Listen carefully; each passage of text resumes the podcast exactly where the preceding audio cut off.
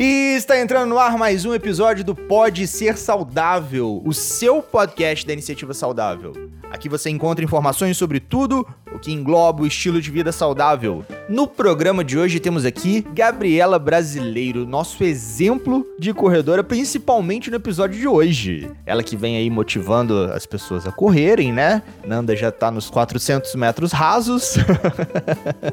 Seja muito bem-vinda, Gabriela. Obrigada. E lembrando que o abdominal não é só para ter barriga tanquinho. E ela, a minha musa da podosfera, idealizadora da iniciativa saudável e endocrinologista. Seja muito bem-vinda, doutora Fernanda Castro. Calce seu par de tênis e corra da genética. Eu sou o Felipe do Carmo, aumente o som porque tem muito conteúdo novo chegando para te mostrar que você pode ser saudável. Então vamos lá, run Forest, run! Vamos correr. Fale para nós, Gabriela, como que começou essa vontade de correr, esses 100 metros após 100 metros, quilômetros após quilômetros. Nesses anos todos já são quantos quilômetros? Você faz ideia? Nossa, não faço ideia de quantos quilômetros. Mas tudo começou porque eu queria emagrecer, eu queria ter uma vida mais saudável, eu queria parar de fumar e eu não conseguia. Então eu resolvi começar a fazer uma atividade física. Boa, e você escolheu de cara a corrida ou você ainda teve alguma outra opção? Tipo, não, quero fazer balé. Não, não, balé não. Mas eu tive, sim, a opção de começar na bike, que eu achava mais fácil. Eu achei que fosse mais fácil. Falei, vamos começar de bike e não foi muito a minha praia, a bike. Pela adrenalina de descer o morro, como disse a Cris no, no, episódio Quilômetros de Endorfina, ou cansou na subida do morro? Não, porque não foi uma, uma atividade prazerosa eu tava buscando prazer também, porque não adianta nada a gente querer fazer uma atividade física forçada, uma atividade física que você não tá, não tá feliz, não tá satisfeito, não tá realizado. Então eu vi que a bike não era para mim. E aí eu resolvi tentar a corrida mas com medo, né, de, de não conseguir. Correndo atrás da felicidade e da saúde, né? Exatamente. Você falou que você era tabagista, né? Que você fazia Sim. uso desse vilão da saúde, né? É, ele realmente é um vilão mesmo e se livrar dele é muito difícil. Então eu quis começar uma atividade física para melhorar mesmo o meu estilo de vida, para poder conseguir parar de fumar e a corrida me ajudou muito. E como que foi para poder começar? Olha, no começo eu achei que eu não ia conseguir antes de eu começar a correr. E aí, a primeira vez que eu corri, eu já consegui correr dois quilômetros. Então, para mim foi assim, eu fiquei muito feliz, muito mesmo. E foi bem legal, porque foi amor à primeira corrida. Gostei muito e desde então eu não, não parei mais. Caramba, dois quilômetros já de primeira corrida você tava super bem, né? É, então assim, foi uma corridinha lenta, entendeu? Mas eu não parei. Eu fui e voltei correndo os dois quilômetros. Mesmo assim, já, tipo, são dois quilômetros para quem é lá de Juiz de Fora, é uma volta no anel da, da UFJF. Não são 200 metros. Para quem não corria, então mostrava também que seu preparo físico não era dos piores, vamos dizer assim. É, eu sempre fiz atividade física na escola, eu sempre joguei futebol, eu sempre joguei handball. Então, assim, acaba que tinha um pouquinho de atividade física dentro de mim, ainda, apesar do tabagismo, né, da alimentação não ser muito regrada. Então, assim, eu tinha um pouquinho de atividade física ainda dentro de mim, que eu acho acho que foi mais isso que me incentivou. Depois desses dois quilômetros, eu parei e pensei, falei, nossa, mas se a primeira vez que eu corri eu consegui correr dois quilômetros, então é a minha praia, é por aí que eu tenho que ir. E foi deslanchando por aí. E qual a maior distância que você já correu até hoje? E a maior distância que eu já corri foram 27 quilômetros. Caramba, mais de meia maratona? Mais de meia maratona. A minha intenção é ainda correr uma maratona. Eu tenho muita vontade, é o meu sonho. E é atrás disso que eu tô correndo. E eu espero um dia conseguir chegar lá. São Silvestre de 2021 tá aí já, ó. Não, mas ainda não, ainda não. Eu tenho que ainda me recuperar, né, da lesão que eu tive. Tenho planos, mas agora que eu tô conseguindo voltar aos pouquinhos a correr na rua, uma coisa de cada vez. Essa consciência também de reconhecer os limites, do passo após passo, né, é bem importante pra gente ter uma vida saudável, né? É, eu acho que todo mundo tem que pensar em começar aos poucos. Não adianta você querer falar assim, assim, ah, eu vou começar a correr hoje e eu vou correr 5 quilômetros. Porque não é assim que funciona. A pessoa tem que ver o limite dela, a pessoa tem que ver se o músculo dela vai aguentar, se ela tá fortalecida o suficiente para poder começar a correr. Então não é simplesmente eu vou começar a correr, começar a correr e só correr. E tem uma, um, uma outra questão também, né? Ela pode, comer, ela pode até conseguir correr esses 5 quilômetros. Ela pode ser até atlética mas o corpo dela não necessariamente está acostumado à corrida. A musculatura dela, né, os tendões dela, os ligamentos não estão acostumados com o exercício correr. É, com aquele tipo de impacto, né? Com aquele tipo de impacto. Se a pessoa também começa a querer correr muito de uma vez só, ou correr com muita frequência sem deixar o corpo se recuperar, pode acabar tendo alguma lesão, né? Falou que foi mais ou menos isso que aconteceu com você, né, Gabi? É, foi mais ou menos isso. Eu comecei a correr e eu gostei muito, e quando eu participei da minha primeira corrida de rua, eu vi que eu tinha possibilidade de conseguir ficar no pódio, de conseguir ganhar um troféu. E aí eu fiquei muito feliz. Então eu fui correndo, fui correndo e sem pensar no fortalecimento, né? Que foi assim um grande erro que eu cometi. Mas agora eu tô correndo atrás do prejuízo e não vou desistir, vou continuar tentando, porque correr é minha vida e eu amo correr. Excelente. E quem te acionou? Quem te estimulou? Foi o meu marido marido, Carlinhos. Ele já corria, ele começou a correr para poder, assim, desestressar do dia a dia. Ele começou a correr. Ele já andava de bike quando a gente foi andar de bike, eu vi que eu não gostava da bike. Eu falei, não, mas bike não, não é prazeroso para mim. Ele foi e falou assim: ah, então vamos tentar correr. E eu falei para ele: não, mas eu sou fumante, eu não vou conseguir correr. E para mim foi uma surpresa quando eu consegui correr os meus dois primeiros quilômetros, que foi a primeira vez que eu tinha tentado. Eu achei que eu não ia conseguir correr nem 500 metros. E consegui correr os dois quilômetros e foi assim, foi muito bom, fiquei muito feliz. Excelente. E você, minha musa da podosfera, já está em quantos quilômetros? Ixi, eu acabo... eu começo a correr mais, depois eu dou uma parada. Eu vou aos pouquinhos aí, caminhando e correndo. Há um tempo atrás, a Nanda corria 200 metros. Aí ela, Ai, amor, tá doendo aqui o trapézio. Ai, amor, tá doendo o braço. Ai, amor, tá doendo o meu fio de cabelo. Aí da última vez que ela foi correr, ela já correu um quilômetro e pouco, fácil, fácil, nas trilhas da UFLA aqui. Fiquei bem, bem orgulhoso do meu amor. É, assim, e deu pra ir correndo um pouco, andando um pouco. E aí eu já conseguia ver que eu tava conseguindo correr mais do que eu conseguia antes, né? Isso acaba estimulando mesmo a querer correr. Mas eu acho que eu consegui ter menos essas dores aí de corrida na rua do que na rua, trilha, né? Do que na esteira.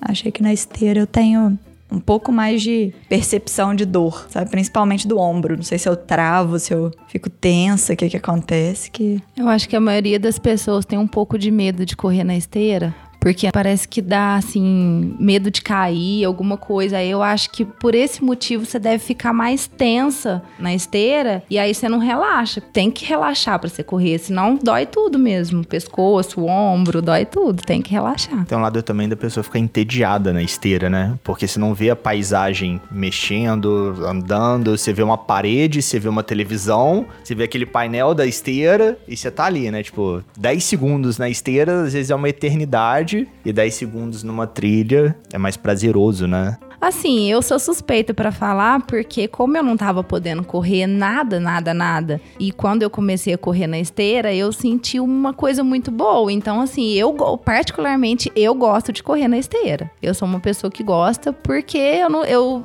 ou era correr na esteira ou era nada. Uhum. Então, eu aprendi a gostar da mesma forma que eu aprendi a gostar de ir para academia, fazer fortalecimento também, que era uma coisa que para levantar da cama e ir para academia, para mim era o fim. Eu não, não queria fazer nada, eu queria só ficar ali deitada e não queria ir pra academia. Mas aí eu pus na minha cabeça: ou você vai pra academia e faz o fortalecimento e volta a correr, ou você vai voltar a ser sedentária como antes. Enxergou a academia quase como um remédio, né? Exatamente. Foi o meu, assim, o meu remédio. E hoje eu sinto falta sinto muita falta o dia que não dá para ir, ou até mesmo o dia que eu vou, mas eu não consigo fazer todos os exercícios porque eu tenho que ir embora mais cedo. Então, assim, eu, eu, eu me culpo por isso. Eu fico depois pensando assim, no dia todo, nossa, mas você foi na academia, não fez todos os exercícios. Eu sou bem assim, regrada em relação a isso. Eu quero ir, eu quero fazer tudo certinho, fazer tudo que o professor tá mandando bem direitinho para eu poder conseguir ficar bem fortalecido e conseguir voltar a correr. Você até em off aqui falou dos objetivos, né? Que você teve uma tática de como se superar nas suas corridas. É, isso mesmo. Eu acho que a gente tem que criar metas e objetivos pra gente conseguir evoluir. Eu vou correr até naquele poste ali, aí depois no outro dia eu vou correr até no próximo poste, e assim até a gente conseguir evoluindo aos pouquinhos, igual a doutora Fernanda disse. Ah, mas eu não consigo correr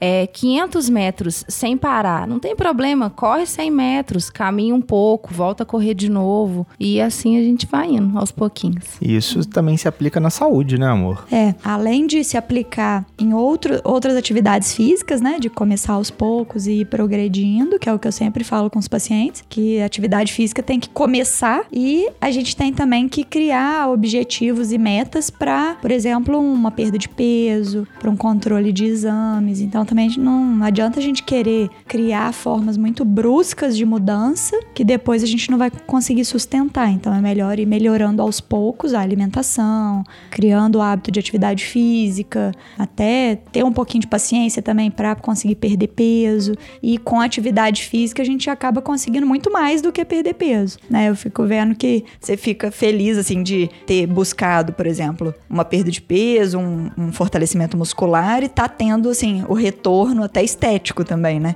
Uma consequência estética. Uma consequência da consistência, né? Eu acho assim que tudo na vida a gente tem que começar aos pouquinhos. Ah, hoje eu não consegui fazer, mas eu não vou desistir, amanhã eu vou tentar de novo. Porque se você desistir da primeira vez que você não conseguir, é complicado. Então você vai você vai estar tá desistindo de você mesmo, porque quem pode fazer alguma coisa por você e pela sua saúde é só você, ninguém pode. O médico não pode, o profissional de educação física não pode, o professor da academia não pode. Então quem pode é só você. Ele pode te orientar, ele Exatamente. pode te cobrar, ele pode te estimular, mas quem pode fazer é só É só você mesmo. Se ele falar assim para você: "Ah, você tem você tem X e Y de exercício para fazer hoje". Aí você fala: "Ah, mas eu vou fazer só só o exercício X. O Y eu não vou fazer. Quem tá perdendo é você. Ele não tá perdendo nada. Ele fez a parte dele que era te instruir o que você deveria fazer. Então, só você que pode fazer por você mesmo. No local que a gente malha, né, é muito bacana porque eles sempre te explicam o porquê daquele exercício. Principalmente quem pergunta, né? Ah, poxa, mas por que, que eu tenho que fazer esse exercício aqui? Ah, não, esse exercício serve para fortalecer tal região que você utiliza no dia a dia e esse incômodo que você falou que tem, com esse exercício aqui vai melhorar ou vai aliviar seu incômodo. Isso eu acho muito bacana. Isso deixa a gente mais confortável em fazer o exercício e enxergar um propósito de fazer aquele exercício. Tem um monte de gente que, ah, não, abdominal eu não preciso fazer. Ou não, não vou malhar panturrilha. Não, nossa, fazer cadeira extensora é muito chata. Mas depois que você começa a saber para que, que serve aquele exercício, como que ele pode ajudar, esse remédiozinho, né? É. Fica mais fácil de, de digerir. Exatamente. Eu acho assim que até é um incentivo a mais. Porque quando a gente procura saber por que a gente tá fazendo aquilo, no que aquilo vai ajudar a gente a melhorar, eu acho que aquilo incentiva mais. Igual a questão do, do abdominal. Na minha cabeça, o abdominal era para perder a barriga. Hoje em dia, eu sei que o abdominal é para fortalecer o tronco, para poder conseguir fortalecer os músculos das costas, para poder é, equilibrar equilibrar o corpo e poder sustentar a coluna, entendeu? Então eu acho que isso é muito importante. E antes eu não, não sabia nada disso. Então depois que eu comecei a fazer o fortalecimento, eu descobri que não é simplesmente perder a barriga, é fortalecer os músculos para poder aguentar a estrutura do corpo, né? É, para aguentar fazer um exercício mais intenso, como a corrida. Né? Exatamente. Né? O que eu sempre falo com os pacientes é que, assim, às vezes a pessoa vira e fala assim: ah, não, eu não faço exercício porque eu tenho uma dor no joelho. Devia ser justamente o contrário, né? Você deveria começar a fazer um exercício, mas de fortalecimento muscular, para conseguir melhorar essa dor no joelho e fazer uma atividade física mais intensa. Às vezes as pessoas têm a visão errada do exercício físico. Ainda continuam achando que ah, eu vou pra academia, eu vou ficar gigante, vou virar bodybuilding, vou ficar super musculoso. Mulheres têm muito disso, né? Assim, ah, não, eu não vou malhar braço, não vou malhar tríceps porque eu vou ficar, não quero ficar forte. Gente, gente tipo, você tem que malhar anos e anos afinco para poder conseguir ter uma um braço forte. Às vezes o malhar o braço serve para você conseguir segurar o peso para você malhar as costas. Exatamente. Tem gente que não consegue malhar as costas porque não consegue segurar o peso. eu. Não Mas eu tô me malhando. referindo a você. Mas isso aí é bem interessante. Esses dias eu tava até conversando lá na academia que como que você vai conseguir fortalecer as costas se você não consegue não tem força no braço para poder segurar o peso, para poder fazer o exercício para fortalecer os músculos das costas. Então, é bem assim, é pensar assim que ah, eu não vou não vou malhar braço porque eu vou ficar forte, é bem pensar bem pequeno. Eu acho que não é bem por aí. É, é o limite do conhecimento, né? É. Às vezes, o mesmo caso da pessoa que, ah, não, eu não faço uma atividade física porque eu tenho dor no joelho. Aquele pensamento limitante dele, poxa, não, se eu for pra academia e fizer um exercício pra fortalecer o meu joelho, descobrir o porquê que eu tenho essa dor, lógico que com bons profissionais, né, ele pode voltar a fazer atividade física, atividades físicas, né, seja jogar bola, seja jogar bocha, seja correr, andar de bicicleta. E outra coisa que o exercício físico, né, assim, gradual e até a corrida também ajuda bastante é com a parte de evitar que os problemas de saúde que a gente já tem tendência de ter, evitar que eles apareçam, né? Então, que eu fico brincando com os pacientes que tem que literalmente correr da genética e não abraçar a genética, né? Porque tem gente que sabe que tem problema na família, que ou então já teve alguma alteração de exame e simplesmente ignora, né? Espera acontecer com ele para poder fazer alguma coisa, ou espera dar alterar de novo para poder fazer alguma coisa. O exercício físico, ele não é bom só pro corpo, né? Ele é muito bom pra cabeça.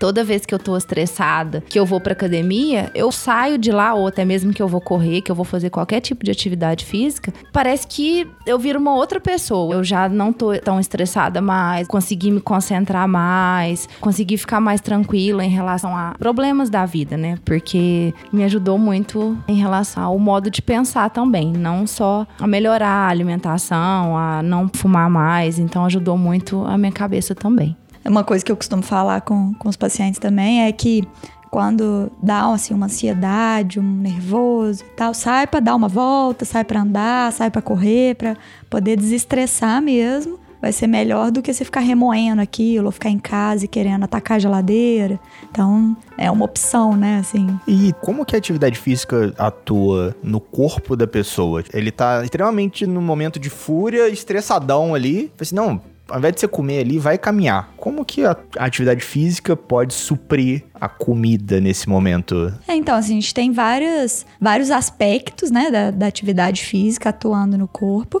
Se for, assim, uma atividade física esporádica, ela pode causar, por exemplo, um pouco, assim, de coceira da pessoa, de inflamação inicial. Mas depois, aquilo ali vai melhorando e ela vai acostumando.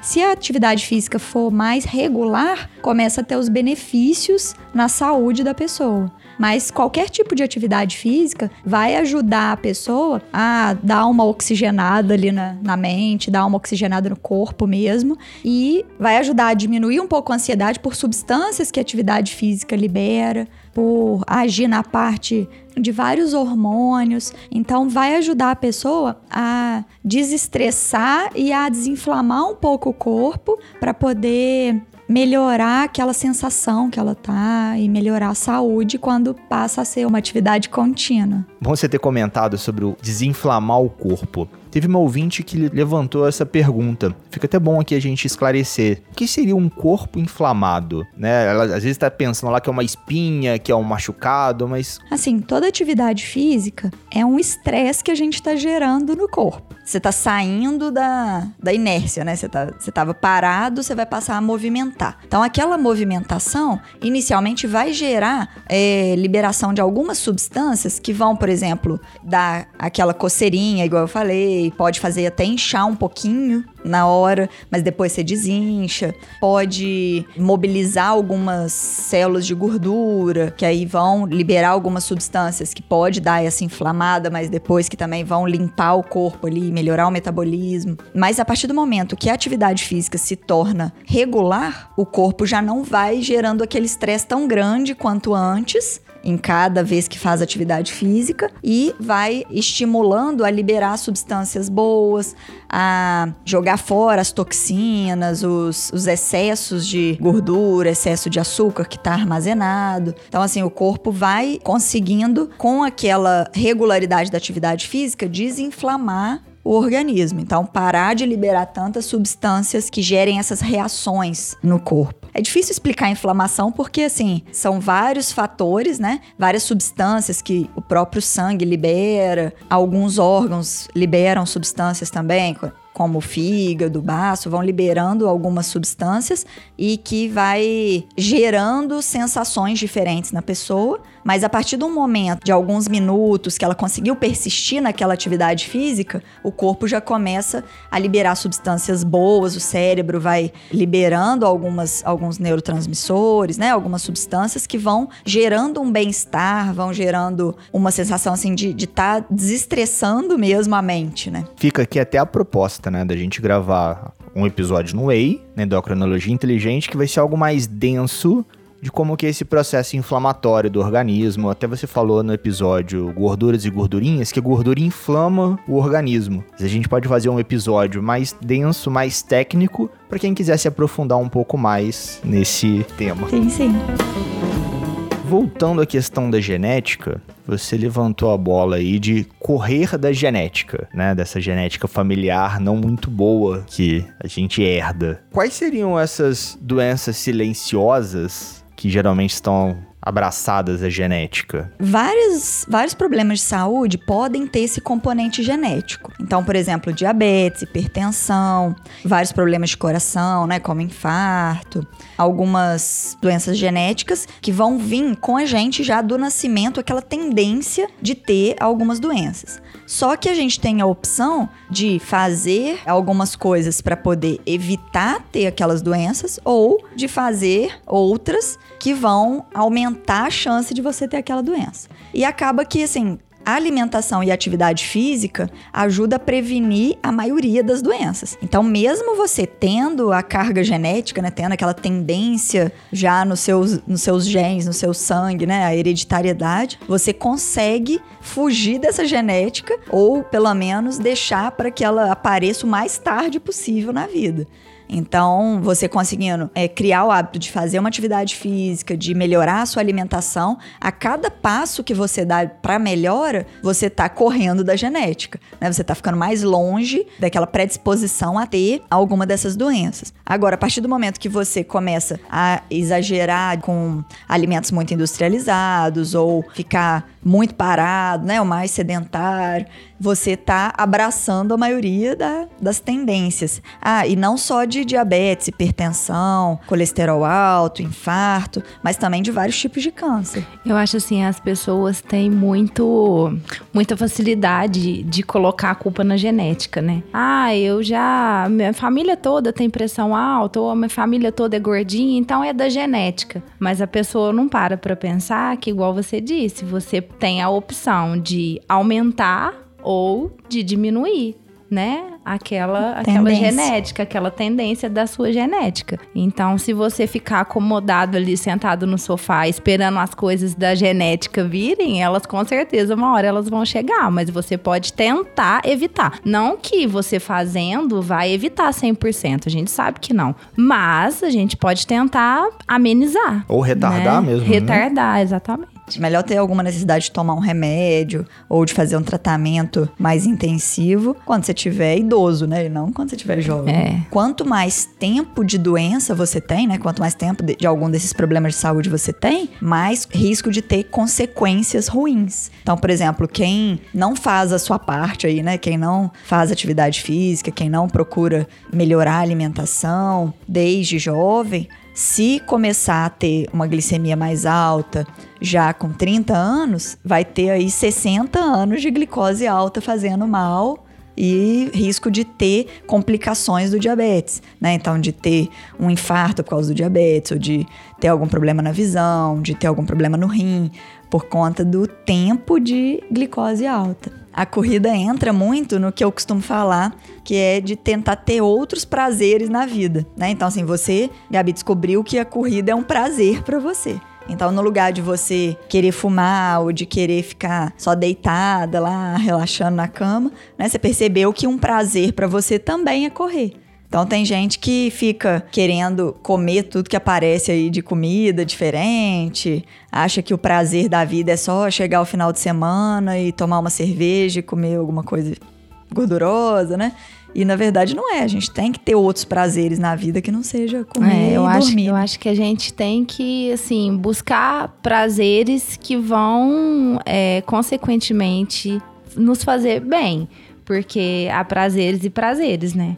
Então, assim, os prazeres de fumar, de só comer besteira, de ficar deitado na cama, são coisas que não vão trazer bons benefícios daqui a uns anos. Então, a gente tem que pensar muito nessa parte, né? Sim, muito mesmo. E quem quer se aventurar nesses quilômetros de, de corrida, né, no passo após passo, quais seriam as recomendações que a sua experiência passaria para esses novos corredores? Então, a primeira coisa, eu acho que é o fortalecimento, que é a base de qualquer exercício físico. A pessoa tem que fazer o fortalecimento para poder começar a correr. Não necessariamente, ah, vou começar a correr amanhã, eu tenho que já começar a fazer o fortalecimento? Não, não necessariamente. Você pode começar, ah, não, eu vou traçar um objetivo, então a partir de amanhã eu vou começar a fazer uma caminhada e vou fazer um misto de caminhada com corrida. Tudo bem, você já a partir daquele, daquele dia você vai começar, mas você só não pode esquecer que tem que vir o fortalecimento por trás daquilo, porque conforme você for correndo, eu, por exemplo, conforme eu comecei a correr, eu comecei a aumentar a intensidade da corrida e a quantidade dos quilômetros que eu tava correndo. E eu não fiz fortalecimento. Então, devido a isso, eu tive uma lesão na coluna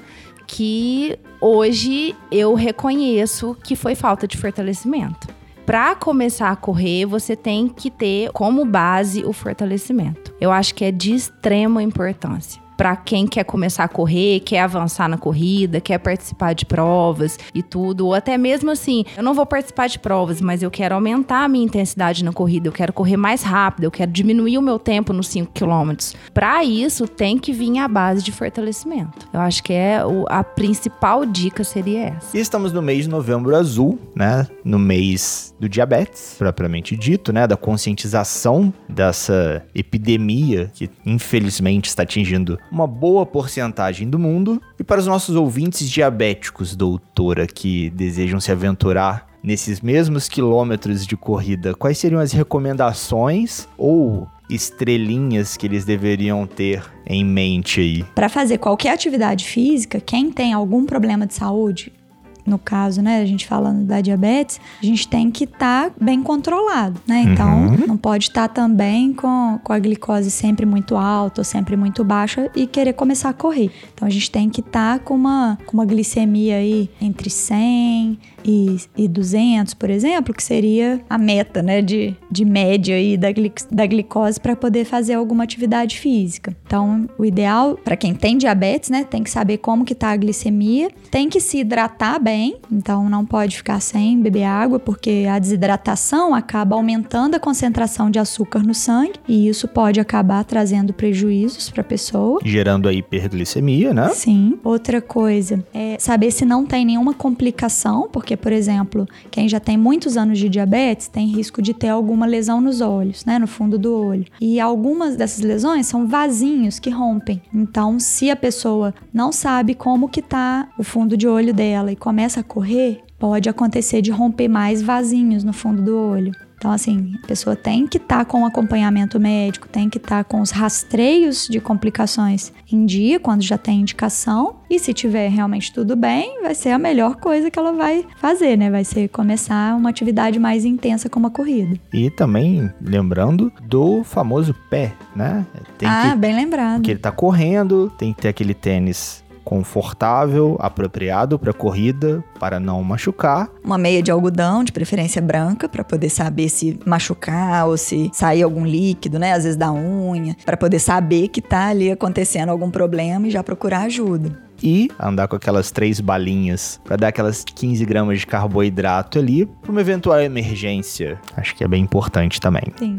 E estamos chegando ao final de mais um episódio do Pode Ser Saudável. Mais um episódio especial nesse mês de novembro azul, né? Pra gente conscientizar a população do, diabetes e dos perigos que o diabetes pode te causar. Hoje a gente recebeu aqui a Gabriela Brasileiro. E qual seria a sua mensagem para os nossos ouvintes para correr basta começar, é um passo de cada vez. Criem metas, criem objetivos. Vou correr daqui na esquina e aí o próximo dia na próxima esquina e continuar. Tem até uma frase na frente das esteiras lá que a gente já citou, né? Aquele provérbio chinês. Uma caminhada de mil léguas começa com o primeiro passo. Uma corrida de cinco quilômetros começa com o primeiro passo também. A gente pode adaptar ele para nossa realidade.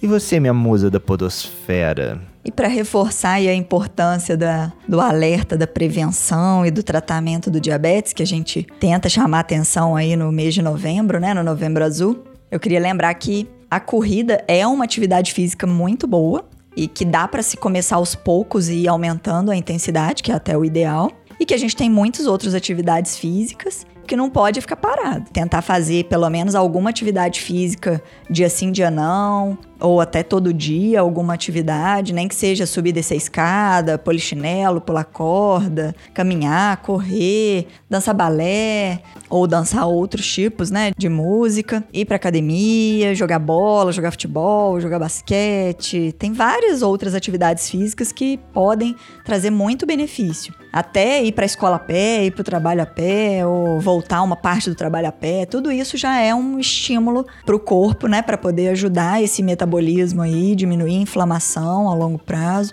e ajudar a evitar as doenças silenciosas, né? Que a gente já falou que além do diabetes, a gente tem também hipertensão, alguns casos de colesterol alto, problemas de coração, alguns tipos de câncer. Tudo isso a gente consegue evitar com atividade física, associado a uma alimentação mais natural, mais saudável. Então, corra da genética, né? Uma das formas de correr da genética é a própria corrida mesmo. E a gente tem que ir adaptando aí a realidade, né, a própria realidade, para poder conseguir fazer a nossa parte aí para não ficar doente. Então calce o seu par de tênis e corra da genética, né? Isso aí. E lembrando que correr é de graça. Correr de graça.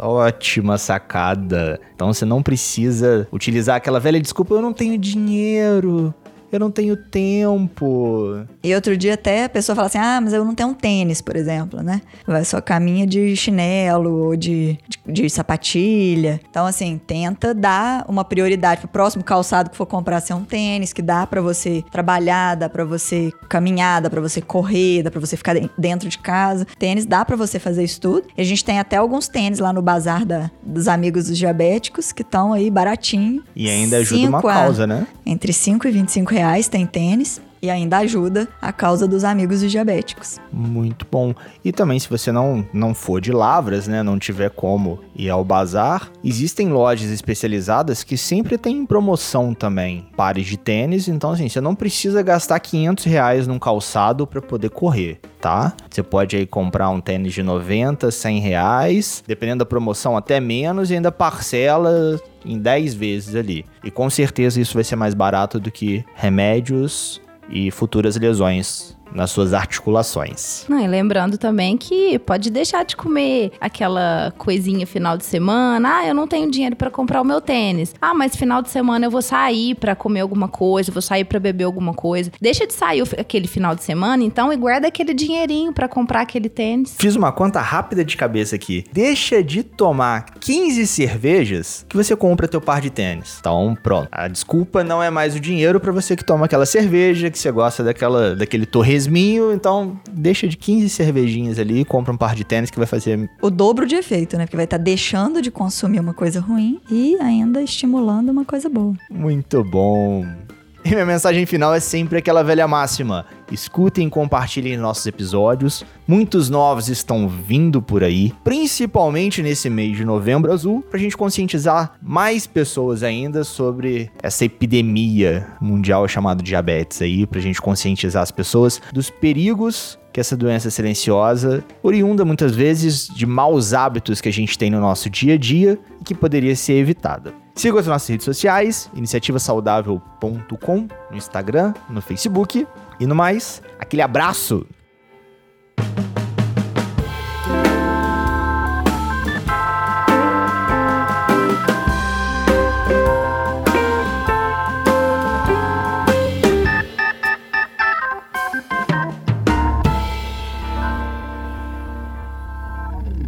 Esse episódio foi editado por Estúdio Casa, o lar do seu podcast.